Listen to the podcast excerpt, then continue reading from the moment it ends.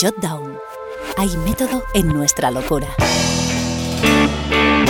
Primer descubrimiento. Paseando arriba y abajo por mi pantallita de Facebook descubro un artículo que ha compartido un amigo de las redes. El difícil arte de llevar razón estando totalmente equivocado. Inmediatamente me fijo en la hora de mi ordenador, las 10.36. Y me fijo porque este es un momento importante. Este es el momento en el que voy a descubrir Segundo descubrimiento. que lo que siempre había creído una neurosis mía es en realidad arte. Difícil, sí, pero arte al fin y al cabo.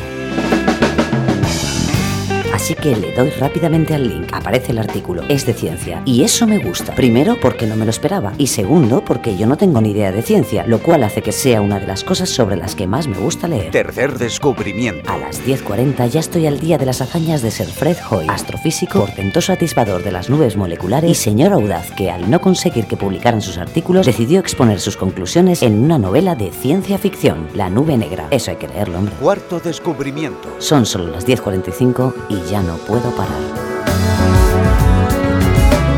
Los 10 descubrimientos que he hecho con la revista a la que antes conocía como Hot Down. ¿Qué misterios se ocultan tras un botón de play? 64 minutos más tarde de las 10.45, esto es a las 11.49, ya he hecho mi... Quinto. Y Sexto descubrimiento.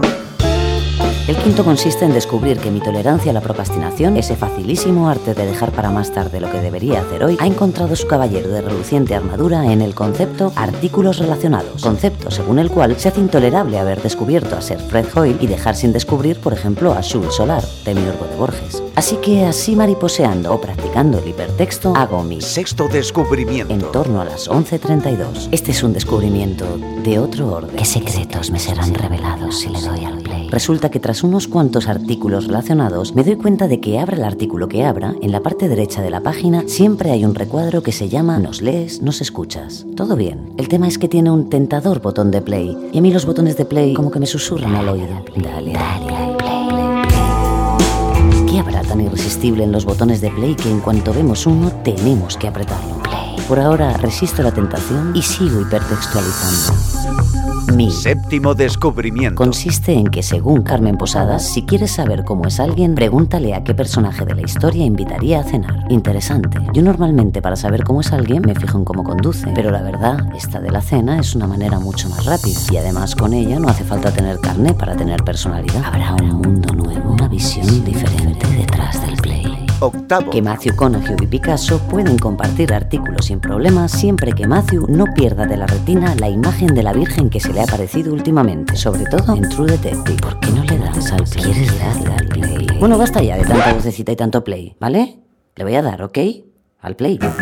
Noveno descubrimiento. A las 12.36, exactamente dos horas después de haber empezado mi viaje de descubrimientos, descubro que una tiene un límite de aguante sobre cualquier tentación.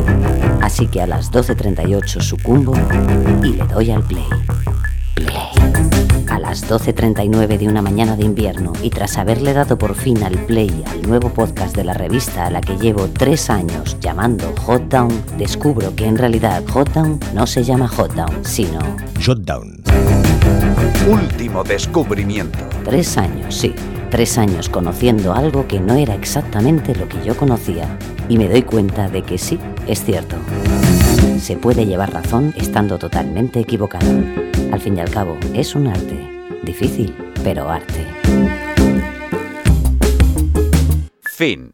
Un extra contenido de Mona León Siminiani para Jotdown. Play.